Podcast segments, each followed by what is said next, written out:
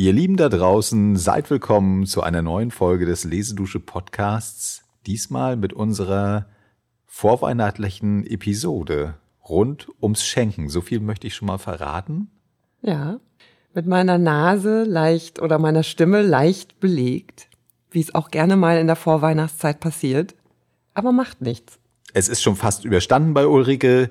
Daher freue ich mich sehr, dass sie mit dabei ist.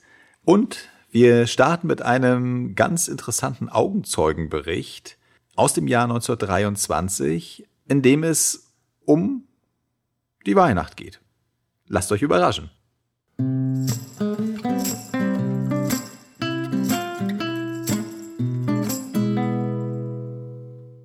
Weihnachten 1923 Mit Ringelnatzens habe ich gesungen Stille Nacht, und unter dem Baum, da lag eine Pracht, da haben sich Truhe und Tische gebogen.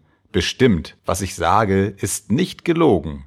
Auch ein Senftopf, oh weh, weil ich immer gemaust, doch dazu fühl ich als Gast mich im Haus. Auch Tinte, die war wohl zum Trinken bestimmt. Na ja, wenn man sich so wie ich benimmt, kurz, alles war köstlich, auch Speise und Trank. Drum sage ich hier meinen heißen Dank. Marietta.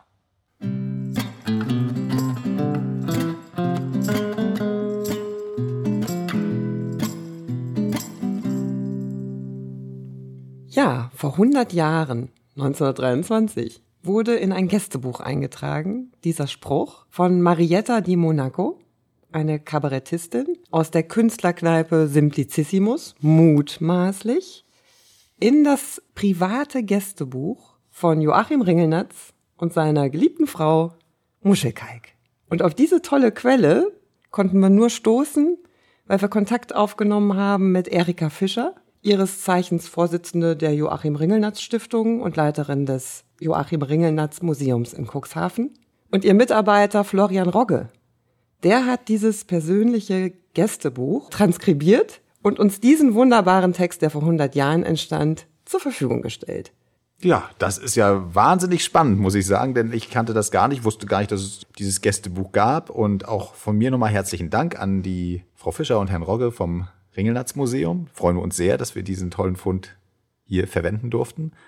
Und äh, ja, der heutige Anlass ist ja das Schenken, haben wir schon gesagt, in enger Verbindung mit Joachim Ringelnatz. Ich hatte ihn immer vor Augen als ja als äh, sehr umtriebigen Künstler, der alles Mögliche gemacht hat. Der also tatsächlich Bühnen Aufführung gegeben hat und immer so lustig daherkommt. Man sieht diese Fotos vor sich, wo dieser eher kleine Mann mit der eher großen Nase da ist und oft in, in Seemannsklamotten. Kuddeldadel Du, diese Figur, die gehört damit in dieses ganze Umfeld.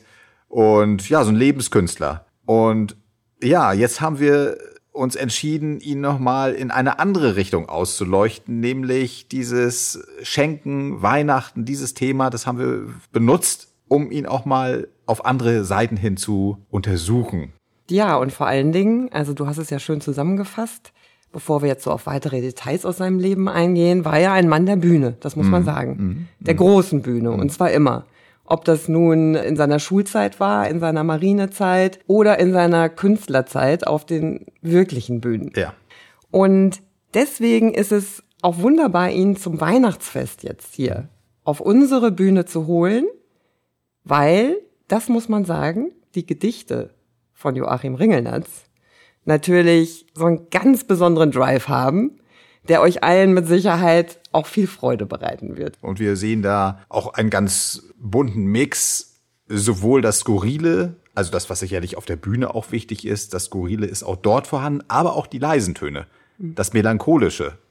Das fanden wir so interessant, weil, also auch ich persönlich, weil mir das bisher gar nicht so klar gewesen ist, dass das auch sehr wichtig ist. Und in diesem Zusammenhang auch das Zusammensein mit Freunden, mit Familie, das scheint ihm ja sehr wichtig gewesen zu sein. Also ich will es mal so sagen. Er hat selbst in seinem Leben, seinem vagabundierenden Leben, sich selbst nichts geschenkt, so richtig. Mhm. Aber er wusste, was für ein tolles Geschenk das Leben ist. Und das hat er wirklich mit aller Kraft ausgekostet in jeglicher Beziehung. Und zwar insbesondere auch in den harten Zeiten, die er wirklich vielfältig durchlebt hat. Richtig düstere Zeiten. Wollen wir mal eine Stelle aus seiner Autobiografie vortragen? Mein Leben vor dem Kriege. Da ist er zu der Zeit ist er stellungslos in Hamburg unterwegs. Hören wir mal rein.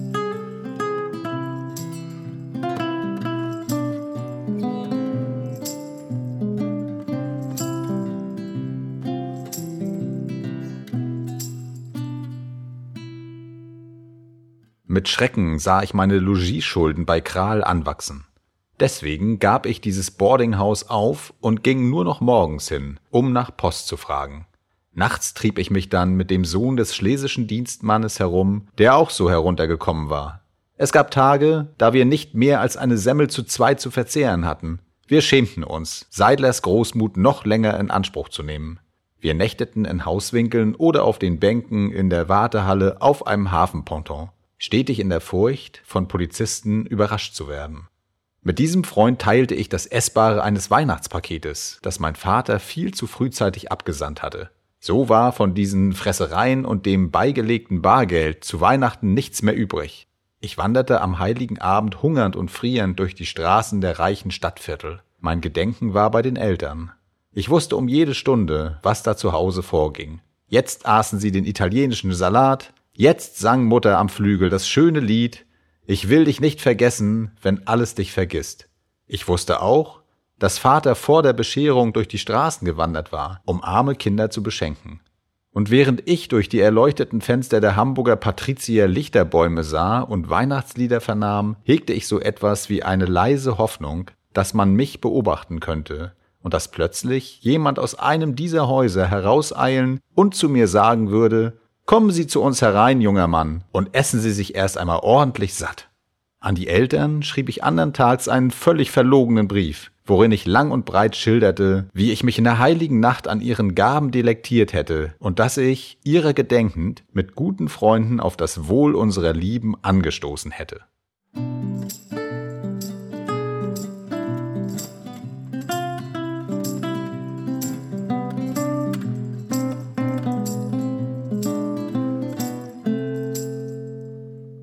Ja, das beschreibt es doch sehr gut, dass er da Not kennt und deswegen vielleicht, um da schon mal vorzugreifen, vielleicht auch gerade deswegen so ein großes Herz hat, auch für andere Menschen so gerne schenkt und gerne auch die Freude der anderen beobachtet. Das kann ja durchaus sein. Absolut. Es gibt ja auch sein wunderbares Gedicht Schenken, in dem er ja explizit auch sagt, dass das schönste Geschenk man selber ist, dessen soll man sich bewusst sein. Und er musste sich ja auch klar sein durch seine Zeit im Kriege, dass das Leben sehr kurz sein kann und auch überhaupt durch sein Leben auf der Überholspur unter anderem und wollte jede Zeit auskosten, die möglich war mit den Menschen, die ihm lieb und teuer waren. Ja, lass uns doch kurz äh, in sein Leben hineinschauen. Er wurde 1883 geboren und zwar in Wurzen, also in Sachsen. Das ja. fand ich ganz witzig, weil ich ihn immer verortet hatte, dass er so ein Nordlicht ist von der Küste. Also ich habe den immer so abgespeichert gehabt. Das fand ich schon mal ganz interessant. Er wird geboren als Hans Bötticher. Mhm. Joachim Ringelnatz ist ein Pseudonym, das er sich erst 1919 zulegt und dann auch beibehält für seine gesamte künstlerische Tätigkeit. Ja, übrigens, also auch Ringelnatz hat was mit dem Wasser zu tun. Es ist nämlich mutmaßlich die Bezeichnung für das Seepferdchen, Ringelnass. Ah, wurde ich dachte es immer, das hat was mit der Schlange zu tun. Mit der Ringelnatter. Ja, diese These gibt es auch, weil die Ringelnatter ist ein Wesen, was sich sowohl zu Land als auch zu Wasser bewegen mag. Lassen wir es mal dabei bewenden. Das mit dem Seepferdchen finde ich auch ganz niedlich. Mhm. Und er hat es ja auch so schön gezeichnet ab und an. Ja. Ne? Und es gibt auch ein tolles Gedicht von ihm. Ja. Dazu. Okay. So, und dann ist er schon sehr früh, ach so, sein Vater, das ist nicht ganz unwichtig, sein Vater ist schon künstlerisch, schriftstellerisch tätig. Nicht auch unbekannt. als Unterhaltungskünstler ja, im weitesten genau. Sinne. Also da gibt es schon Wurzeln, die in ihn hineingegeben werden. Er hat ihn auch sehr geliebt und geschätzt. Ja, die haben sich sehr mhm. gut verstanden. Das haben wir ja auch eben gehört in der Stelle, dass er da an die Eltern sehr mhm. warm denkt. Und dann treibt es ihn aber, ich meine jetzt den Sohn, also den, unseren Ringel, treibt es ihn sehr früh hinaus in die Welt. Unter anderem eben möchte er zur See fahren. Das ist ganz frühzeitig schon als Schiffsjunge meldet er sich, das ist alles noch vor dem Ersten Weltkrieg. Ist er da schon unterwegs, umtriebig und, und hat da irgendwie so einen Hang dazu. Ein Fernweh, Abenteuerlust, irgendwie sowas muss es sein. Und ist dann auch im Krieg in der Kriegsmarine tätig. Nicht irgendwo an Land oder an der Luft, sondern er ist dort zur See und ist am Ende des Krieges, ich glaube 1917, ist er sogar Befehlshaber eines Minensuchbootes als Leutnant zur See.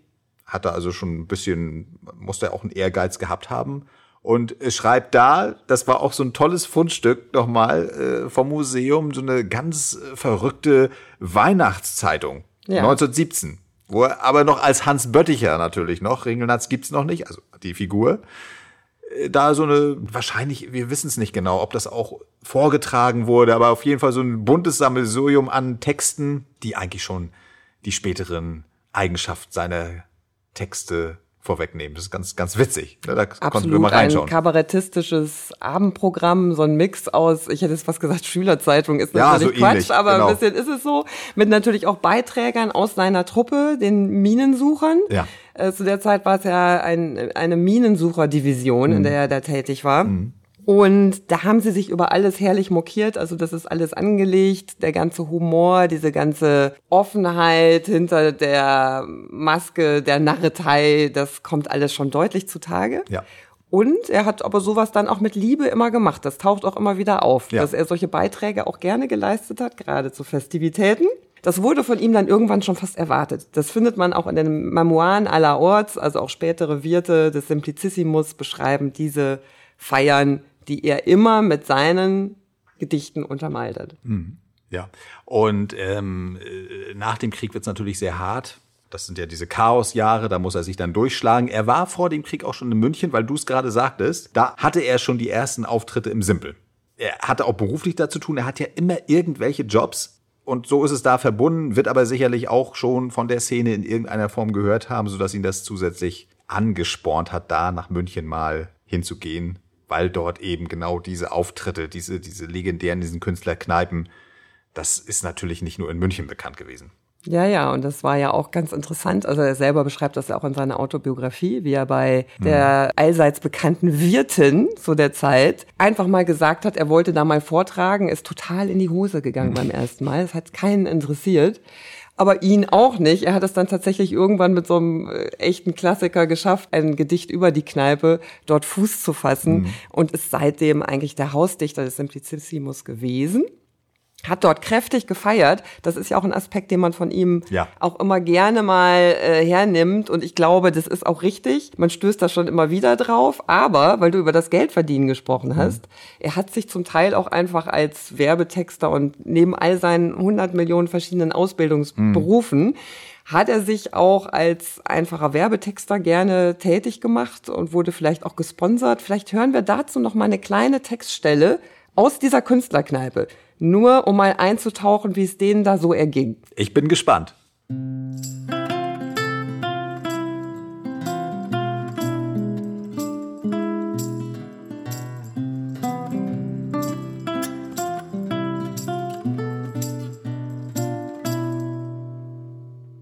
Mitunter wurde ich von Gästen eingeladen. So erging es uns Künstlern allen. Manchmal schwammen wir in Sekt, es kam ein Direktor oder Vertreter von Deutz und Geldermann. Der hatte geschäftliches Interesse daran, eine gute Zeche in seiner Sektmarke zu machen. Er ließ uns Künstlern den Sekt nicht glasweise, sondern flaschenweise vorsetzen. Und Kati trank mit. Und Klieber trank mit. Und die Kassiererin trank mit. Und der Zentralustralier trank mit, bis wir kaum noch konnten. Dann schleppte ich zwei volle Flaschen in die Küche. Aber die Köchin und die Küchenmädchen winkten mir ab. Auch sie waren schon voll von Deutz und Geldermann. Koppel ging mit mir beiseite. Wir wollten den Spendern einen Dank servieren. Ich dichtete rasch ein Verschen und Koppel intonierte es in Variationen am Harmonium. Hast du einmal viel Leid und Kreuz, dann trinke Geldermann und Deutz. Und ist dir wieder besser dann, dann trinke Deutz und Geldermann.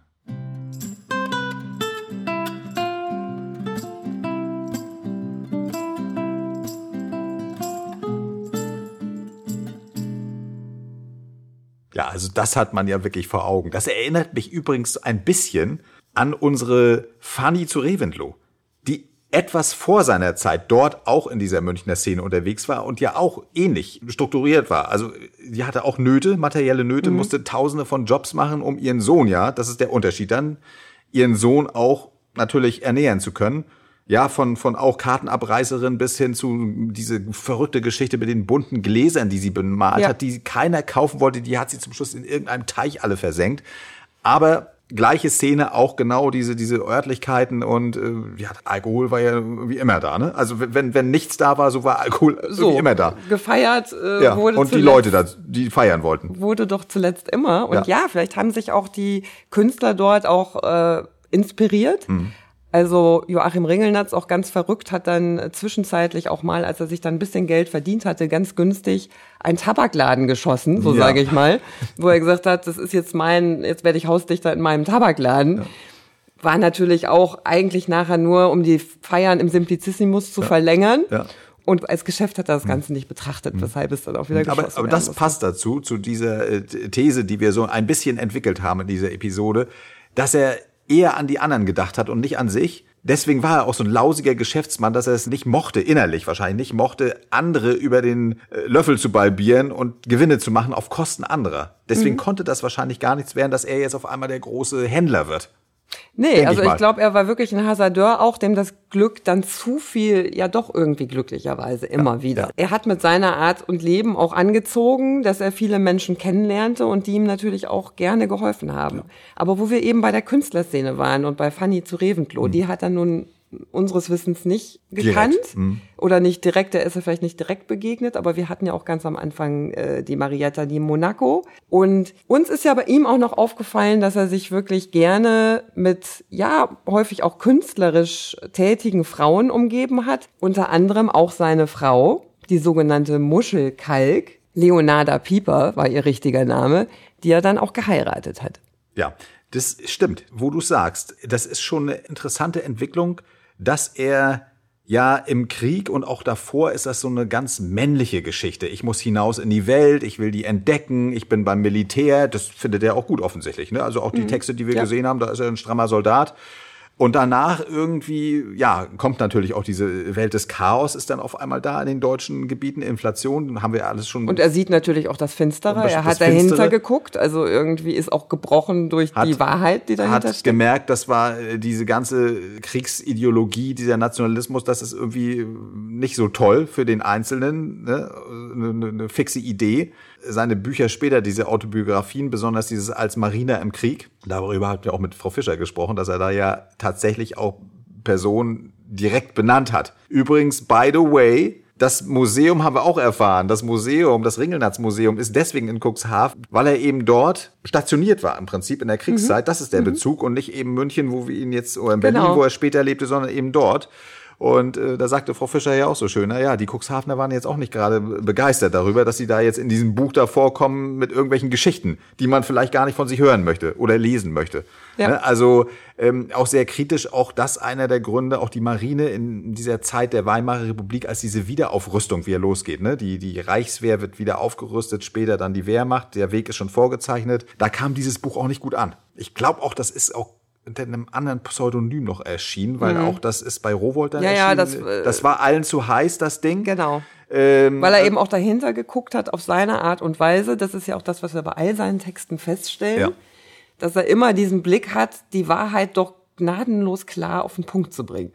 Genau. Die jeder empfinden kann. Das ist eine emotionale Wahrheit. Ja, und deswegen ist er eben auch da äh, bei diesen Kriegstreibern und, und diesen, ja, natürlich auch den, den Nazis später nicht gut angekommen. Und äh, ich glaube, die sind auch verboten worden nachher, diese Sachen. Das, das mochten die nicht haben. diese klar. realistische Sicht auf den Krieg leuchtet ja ein. Damit muss es zusammengehangen haben, weil er ja auch äh, letztendlich kein politischer Dichter war. Das Ja. war er ja nicht. Und trotzdem wurden seine Auftritte verboten. Dann. Richtig. Aber zurück zu den Frauen. Er war, hatten wir gesagt, ein kleines Männchen mit großer Nase. Ja, hässlich auf Also- keinen Fall, aber ein charismatischer, also charismatischer Typ. Nannte sich auch selber ganz heiter den Specht. Den Specht, genau, aber er gelesen. scheint wirklich Schlag bei den Frauen gehabt zu haben, was vielleicht auch genau deswegen damit zusammenhängt, durch diese Kriegserfahrung, dass er sich da auch dreht, dass er jetzt noch mehr Wert legt auf die leisen Töne, auf die Gefühle, auf die, ja, auch das Heitere, was da ja auch immer eine Rolle spielt, dass er charmant ist, humorvoll, alles Eigenschaften, was vielleicht nicht unbedingt bei diesen ganzen Kriegsheimkehrern, da ja waren ja viele völlig äh, kaputt, kein Wunder. Insofern eine Ausnahmeerscheinung, die dann auch gut bei den Frauen ankam. Und er hat ja auch Asta Nielsen, das hatten wir auch, dass er da auch zum Beispiel mit dieser berühmten Schauspielerin einen sehr engen Kontakt hatte. Ja, also mir ist das vor allen Dingen auch aufgefallen in seinem Umgangston mit Frauen. Also A, was auch immer das für eine Leidenschaft war, dass er ihnen aber auch allen immer gleich Spitznamen gegeben hat, wie Maulwurf, Eichhörnchen. Das waren meistens irgendwelche Merkmale mhm. des Lebens oder des Körpers. Und sie wirklich auch zärtlich umgarnt hat. So würde ich das mal nennen. Und da war für mich ja Muschelkalk, seine geliebte Frau, das absolute Beispiel. Denn das war eigentlich ganz interessant, als die sich kennengelernt haben. Sie war ja deutlich jünger als er und er hat sie bei einem Gastauftritt in einem Mädchenpensionat in Eisenach kennengelernt. Mhm. Und sie hat dann gedacht, um es jetzt ein bisschen abzukürzen, naja, der will jetzt nur an mich ran. Der will nur das eine. Der will nur das eine. Und das will ich halt noch nicht. Und so stelle ich mir das Leben sowieso nicht vor. Da ja. habe ich eine ganz andere Sichtweise. Mhm.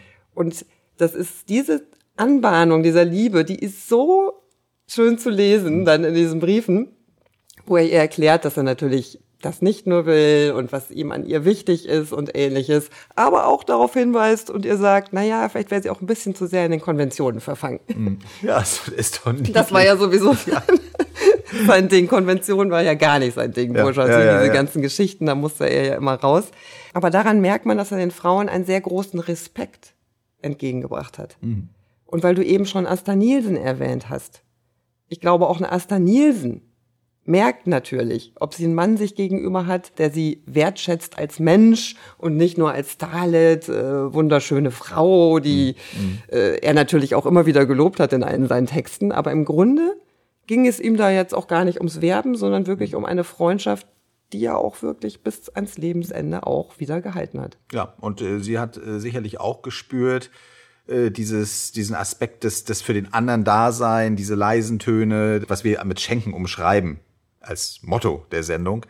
Äh, das hat sie sicherlich auch gutiert, weil sie ja auch aus kleinen Verhältnissen kam. Die spürt das einfach. Da ist jemand auf der anderen Seite nicht so ein Luftikus, so ein Tausendsasser, der irgendwie völlig oberflächlich ist, sondern dass der das genauso kennengelernt hat und deswegen auch es mit dem Herzen tut oder auch was er mhm. schreibt mhm. oder sagt, es mit dem Herzen tut und es ernst meint, weil er eben auch diese dürren Jahre oder auch diese, diese, wirklich diesen Stress des, des, ja, Durchkämpfens, sich durchkämpfen müssens ja. erlebt hat. Ja, und damit ehrlich umgeht. Ja. Ein Mann der klaren Worte dann auch wieder. So ist es. Ja. Ja, aber apropos, von Asta Nielsen haben wir ja auch einen sehr schönen Brief, der leider ganz kurz vor dem Tode von Joachim Ringelnetz bei ihm eintraf, der einfach zu schön in das Ganze passte, was wir jetzt gerade hier beschrieben haben, des Schenkens und der Verbundenheit. Den wollen wir uns auch noch mal kurz anhören.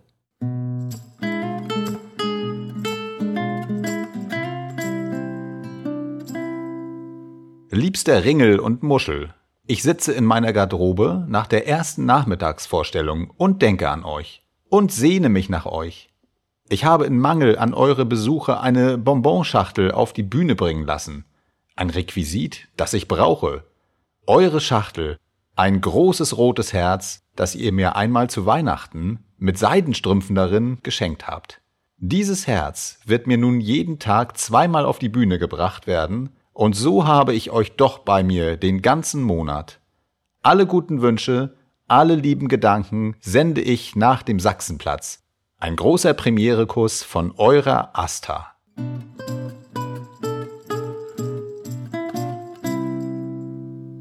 Tja, das ist ja wirklich wunderschön. Da zeigt sie aber mhm. genau das, was ich eben meinte, dass das auch so an diesen eigentlich banalen Dingen oder kleinen Dingen, dass sie da so dran festhält, weil ja. sie erkennt, wie sehr das eben, wie, wie es gemeint ist.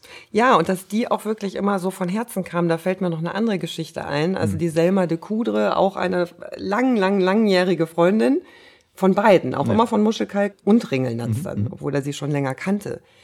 Da gibt's auch eine ganz hübsche kleine Weihnachtskarte, ein Kärtchen, wie so eine Visitenkarte. Mhm. Da haben Muschelkalk und Ringelnatz ihr zum Weihnachtsfest, sie wollten sich nichts schenken, hatten sie verabredet.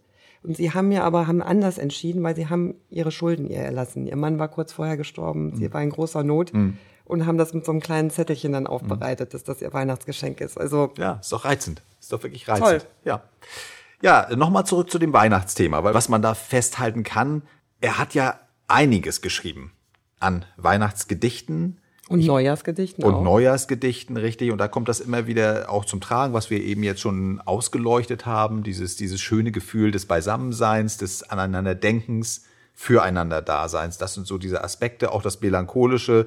Wir werden ja zum Abschluss noch den Weihnachtsbaum hören, ja, was auch ein bisschen traurige Tönchen in sich drin hat. Ich will da jetzt nicht zu viel verraten, aber es ist ein sehr breites Spektrum und man merkt daran, dass er es dann immer mal wieder angegangen ist, dass ihm das schon wichtig war, das Ganze. Diese, auch diese Stimmung, die damit verbunden ist, was er ja auch sehr gut beschreibt in den Absolut. Gedichten. Es ist egal, ob das jetzt in die humoristische Richtung geht oder in das Besinnliche. Trotzdem ist er auch ein sehr, sehr guter Beobachter gewesen, der Situationen, Bilder sofort exakt erfassen kann. Und er ist ja auch, das passt ja auch ganz gut zusammen, ein sehr guter Zeichner gewesen. Ja. Er hat es sehr gemocht. Das, das konnte er übrigens alles auch dann so gut ausüben, Hm. weil er seine Muschelkalk hatte, das muss man sagen. Die hat ihm wirklich den Rücken freigehalten und geholfen mit allem.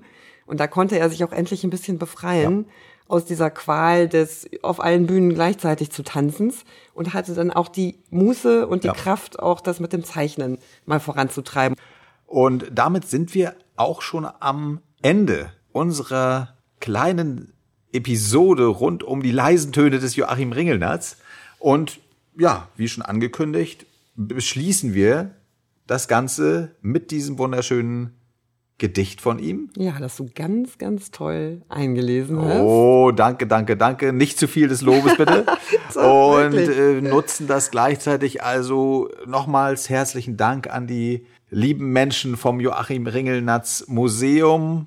Und wir wünschen euch, ja, wir sind ja jetzt schon kurz vorm dritten Advent, äh, eine wunderschöne Weihnachtszeit, also richtige Weihnachtszeit in dem Zusammenhang. Das Genau. wollten wir auch nochmal loswerden. Genießt eure Festtage ehrlich und frei, würde vielleicht Joachim Ringelnatz sagen. Und genießt, um euch in Stimmung zu bringen, auch gerne unsere Sendung.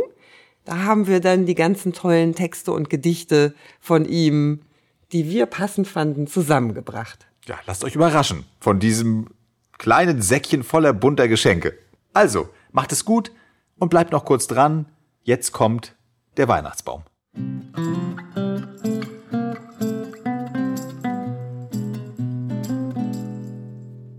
Der Weihnachtsbaum. Es ist eine Kälte, dass Gott erbarm, klagte die alte Linde, bog sich knarrend im Winde und klopfte leise mit knorrigem Arm im Flockentreiben an die Fensterscheiben. Es ist eine Kälte, dass Gott erbarm. Drinnen im Zimmer war's warm. Da tanzte der Feuerschein so nett auf dem weißen Kachelofen Ballett. Zwei Bratäpfel in der Röhre belauschten wie die glühenden Kohlen, behaglich verstohlen, Kobold und Geistergeschichten tauschten. Dicht am Fenster im kleinen Raum, da stand, behangen mit süßem Konfekt, vergoldeten Nüssen und mit Lichtern besteckt, der Weihnachtsbaum. Und sie brannten alle, die vielen Lichter, aber noch heller strahlten am Tisch. Es lässt sich wohl denken bei den vielen Geschenken, drei blühende, glühende Kindergesichter. Das war ein Geflimmer im Kerzenschimmer. Es lag ein so lieblicher Duft in der Luft, nach Nadelwald, Äpfeln und heißem Wachs. Tati, der dicke Dachs, schlief auf dem Sofa und stöhnte behaglich. Er träumte lebhaft, wovon war fraglich, aber ganz sicher war es indessen, er hatte sich schon, die Uhr war erst zehn, doch man musste es gestehen, es war ja zu sehen, er hatte sich furchtbar überfressen. Im Schaukelstuhl lehnte der Herzenspapa auf dem nagelneuen Kissen und sah über ein Buch hinweg auf die liebe Mama, auf die Kinderfreude und auf den Baum. Schade, nur schade. Er bemerkte es kaum, wie schnurgerade die Bleisoldaten auf dem Baukasten standen und wie schnell die Pfefferkuchen verschwanden. Und die liebste Mama? Sie saß am Klavier. Es war so schön, was sie spielte und sang, ein Weihnachtslied, das zu Herzen drang. Lautlos horchten die andern vier. Der Kuckuck trat vor aus der Schwarzwälder Uhr, als ob auch ihm die Weise gefiel. Leise, ergreifend verhallte das Spiel. Das Eis an den Fensterscheiben taute, und der Tannenbaum schaute durchs Fenster die Linde, da draußen, kahl und beschneit mit ihrer geborstenen Rinde. Da dachte er an verflossene Zeit und an eine andere Linde, die am Waldesrand einst neben ihm stand. Sie hatten in guten und schlechten Tagen einander immer so lieb gehabt. Dann wurde die Tanne abgeschlagen, zusammengebunden und fortgetragen. Die Linde, die Freundin, die ließ man stehen. Auf Wiedersehen, auf Wiedersehen. So hatte sie damals gewinkt noch zuletzt. Ja, daran dachte der Weihnachtsbaum jetzt, und keiner sah es, wie traurig dann ein Tröpfchen Harz, eine stille Träne aus seinem Stamme zu Boden rann.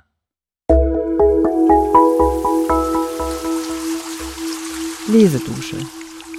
Entdecke die wohltuende Wirkung des Lauschens.